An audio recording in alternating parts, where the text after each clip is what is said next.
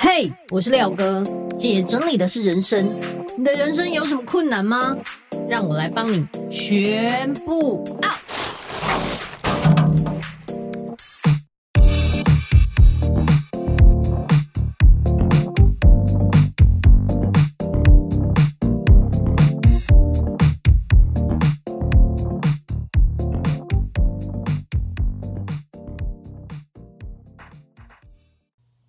大家好，我是收纳幸福廖星云廖哥。这些年来啊，我看过太多人在断舍离上面卡关，想要整理，可是却没有方向；想要动起来，可是却无从下手。我一直思考该如何帮助他们。看完《原子习惯》这一本书之后，我就开始规划一系列有趣的小任务。把想要执行断舍离的物品拆成最小单位，一点一滴的累积，培养出断舍离的习惯跟信心。在二零二三年，我们发起了无痛断舍离运动，把断舍离这件事拆分为三百六十五天，透过三百六十五个断舍离小任务，例如一月一号丢掉一张皮夹内的集点卡，二月三号。丢掉冰箱冷藏一件过期的商品，这是不是超简单、超 easy？透过大家的力量跟分享，目前已经累积超过八万个任务被完成，看了真的好感动。大家力量实在太伟大了，从十岁的小朋友到六十几岁的大姐，都可以轻松完成任务。只要你持续一整年的无痛断舍离运动，还可以拿回完赛奖金九百元。从现在起订购我们的一日一舍日历书，不但可以参加明年的三场线上直播讲座，还可以享受优惠价，只要一千一百元，现省一百八十元。现在就加入我们，让无痛断舍离运动能够延续下去。也会因为你的分享，鼓舞更多人正视自己的生活。每个人都可以一步一步动起来，让断舍离扩大成为全民运动。干净的家会有好事发生。欢迎透过下方链接订购，一起动起来吧！欢迎回来，姐整理的是人生，我是你的整理师廖星云廖哥。这一集我想跟大家分享一本书，叫做《不留空隙的聪明收纳》。它是第一本兼顾人猫需求的整理书，所以如果你跟我一样，也跟他一样有养猫的话，可以来看看这一本书。这本书的作者是日本整理收纳顾问森之家。我觉得最可爱的是，我当初看到他的书名叫《不留空隙的聪明收纳》的时候。我会有点惊惊，因为你知道，我们遇过的客人如果很会收纳，收纳到不留空隙，那都是塞到全满，这两件是完全不一样的事情哦。所以我就在想，那我来看一下不留空隙到底要掌握什么样的秘诀。其实大方向非常非常的简单，第一个就是吊挂式的收纳，把所有可以挂的往墙上挂。空间自然就省一半。第二个是立起来摆放，当所有的东西都是直立摆放的时候，你可以看得非常清楚，好收又容易拿。第三就是隐藏式的整理，如果有一些很杂的、颜色很多的，或者是它的形状比较不规则的，你可以把它好好的隐藏收纳起来，整个空间看起来就会整齐，而且非常清爽。作者提到啊，在他们家有四个收纳原则，就是吊起来、立起来、藏起来，还有融合在一起。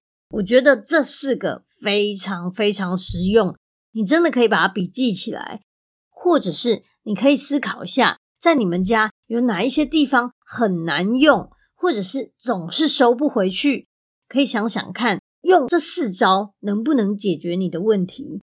作者家里面呢，养了三只猫，跟我一样。他说他很希望他的家不管是对人舒服，也希望对他的猫咪是一个安全、能够放心居住的地方。作者有提到啊，其实他非常害怕麻烦，比起减少东西，他其实更想要被喜欢的东西包围。他觉得他就是一个懒人这样子，所以只要把房间整理好，就是减少堆积所带来的琐碎的家事，对他而言就可以减少他的焦虑。于是他就开始很认真的整理。书上啊有教，其实啊整齐舒适不是一天造成的，而是你要想象美好的样貌开始第一步。这个我之前也有提到过。坦白说，你要整理之前，你一定要先想象。你希望整理后的样子是什么？然后去想想这中间跟你现在的落差应该要怎么做。好，这里面有七大步骤。第一个步骤，仔细的检查现状的问题。比如说，诶，我现在的收纳品尺寸是合用的吗？这个收纳品好用吗？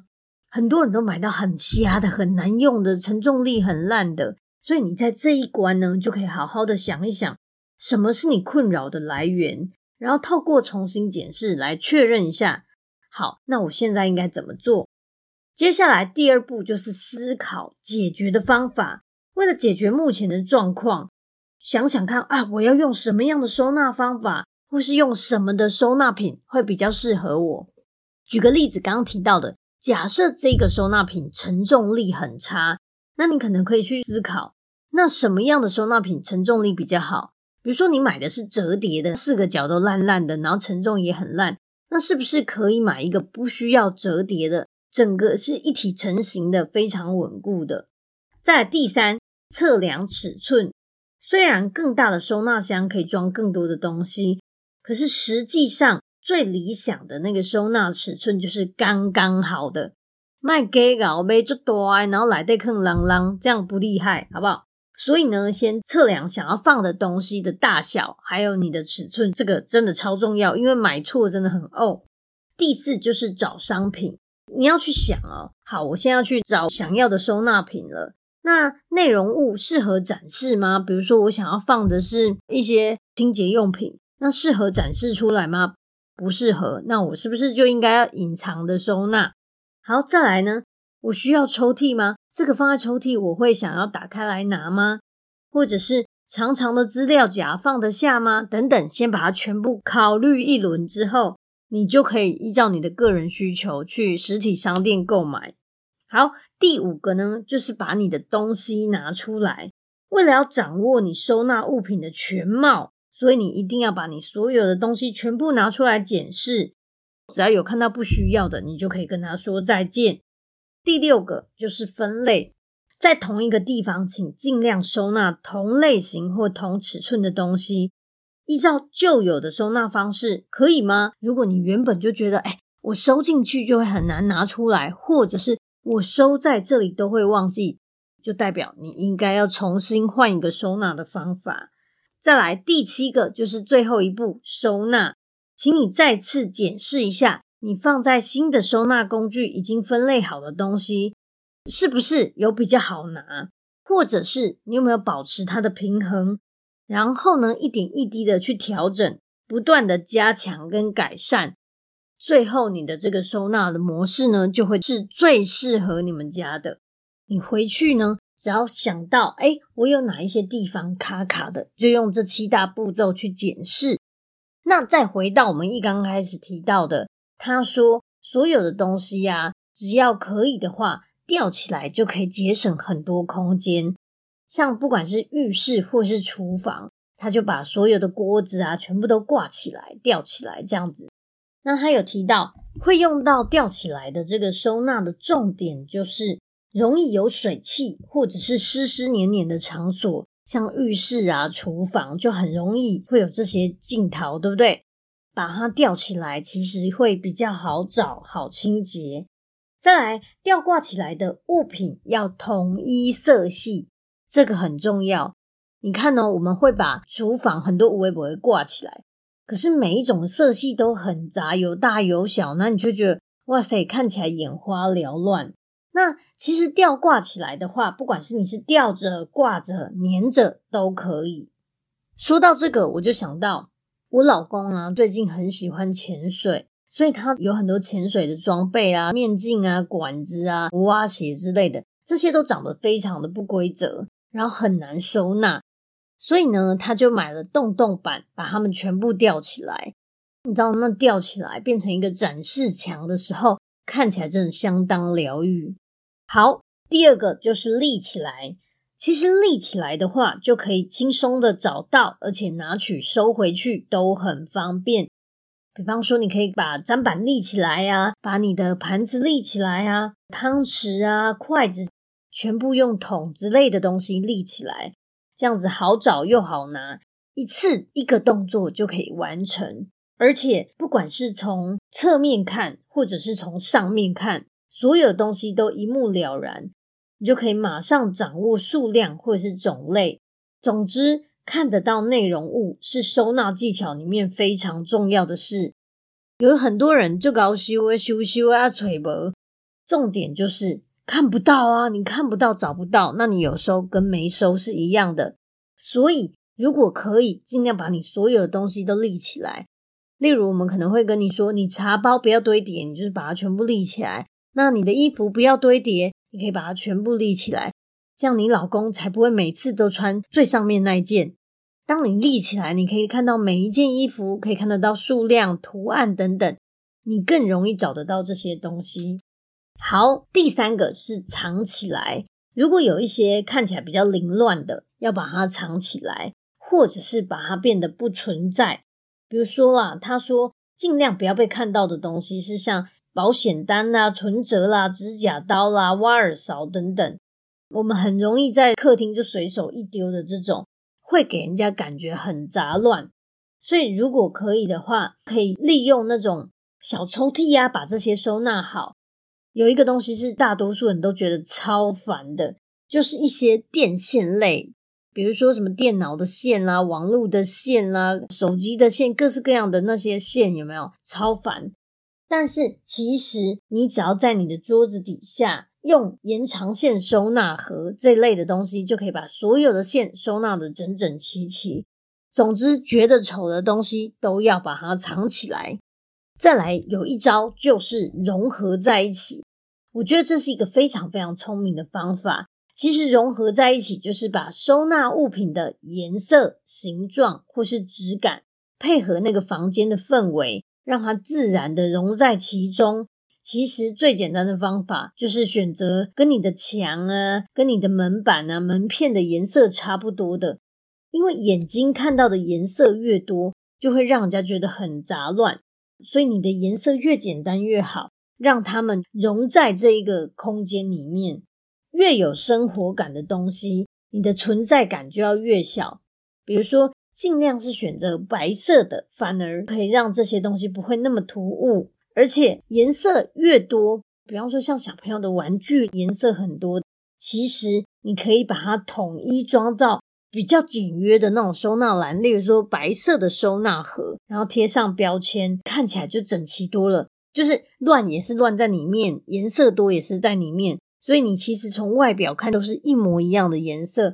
看起来就赏心悦目，而且非常整齐。总之，融合在一起这一招呢，就是让颜色的噪音减少，然后又看起来非常的疗愈。如果可以，尽量用白色为基调，然后避免色彩互相干扰。那摆放的物品维持最小的限度。假设你的厨房是原木色跟白色，那你就尽量所有东西都挑这一类型的颜色。当然，像我们刚刚说的。假设有颜色很杂的、很丑的，其实你把它放在统一的收纳篮里面，看起来也会是融合在一起。他有教大家一个方法，你可以用会在哪里使用的东西，就放在使用它的地方。以玄关来说，就可以放外出时会拿取的口罩啊、购物袋啊、帽子等等。比如说旁边是厕所。也可以放卫生纸相关的备用品，甚至也可以放垃圾袋，因为你可能要丢垃圾，就会从这边拿。总之，你就是先想好你在这个地方会做什么，需要用到什么东西。比如说，您做好系统柜，那这些系统柜啊，你可以在它的门后用上那种网板，把比较长的雨伞啊，或者是鞋把之类的挂起来，然后层板的部分其实你可以调整层板，依照鞋子的高度。另外，也可以利用收纳品，把一些鞋垫啦，或者是鞋油等等这种比较杂乱的东西收纳在收纳盒里面。那像口罩有五颜六色的，也很适合把它收纳在整齐的收纳盒，让从侧面看是一目了然。然后他这里有提到，如果你要用收纳品的话，到底需不需要盖子？其实是要看你的内容来决定。比如说是口罩好了，真的就需要盖子。但如果它是一个瓶瓶罐罐的，你只要手伸进去就可以抽起来的那种，我觉得不用有盖子，因为大家都是懒惰鬼。很有可能会因为多了要开盖子这个动作，然后就不拿了。这本书啊，介绍了很多空间的应用方法，像我刚刚提到的吊起来啊、挂起来啊、隐藏起来啊、立起来等等，套用在每一个空间不同的执行方式，我觉得还蛮有趣的。而且前面有提到他养了三只猫咪，他这里面还有一个小小的单元是介绍他跟猫咪的居家设计。他认为通道上不要放东西，就是对猫咪的体贴，因为猫咪很容易跳上跳下的。如果你放杂物的话，猫咪可能会误踩或是把东西打下来，所以让猫咪经过的地方都不会有危险，这就是它的贴心之处。然后我觉得它很厉害，因为它要防止猫咪去后面的区域，所以呢，它就自己做了一个木头的栅栏。非常非常漂亮，诶，我觉得真的，如果我们在网络上买防猫的那种栅栏是铁的，其实没那么好看。然后没想到他用那种细细的木条做成木栅栏的门，真的好有质感，好漂亮。而且他还有做一个很贴心的设计，就是他在他洗衣机下面用了类似像网架的东西，一格一格的那种。然后把它卡在洗衣机的下面，让它不会让猫咪有机会可以钻进去而造成危险。还有，它为了不要让猫咪会误食它们的食物或者是打破东西，它的厨房的刀具啊，或者是易碎品，不要放到猫咪会碰到的地方。诶，真的有够贴心的。其实我觉得，如果你是一个比较认真细心的饲主，你真的会在所有的环境里面呢，去思考，诶，什么样的东西要怎么放，可以让我的猫咪啊，或是狗狗不会误食，不会去碰到或者是受伤等等，真的很用心。这本书啊，是台湾广夏出的，作者叫做森之家。如果你们有兴趣，可以买这本书来看。这本书的书名就叫《不留空隙的聪明收纳》。哦哦，我们家的猫在叫了，所以我也是猫咪收纳高手哦，与猫咪共同生活，喵。OK，那这集就到这边，因为我的猫在呼唤我，赶快去睡觉了。如果你觉得这集对你来说帮助很大的话，欢迎你分享出去，也欢迎你到我的 Apple Podcast 底下评分留言，记得给我五星好评，然后也可以到我的粉丝专业收纳幸福廖星云留言跟我说说你的感想。那我们就在猫咪的叫声中跟你说再见，拜拜。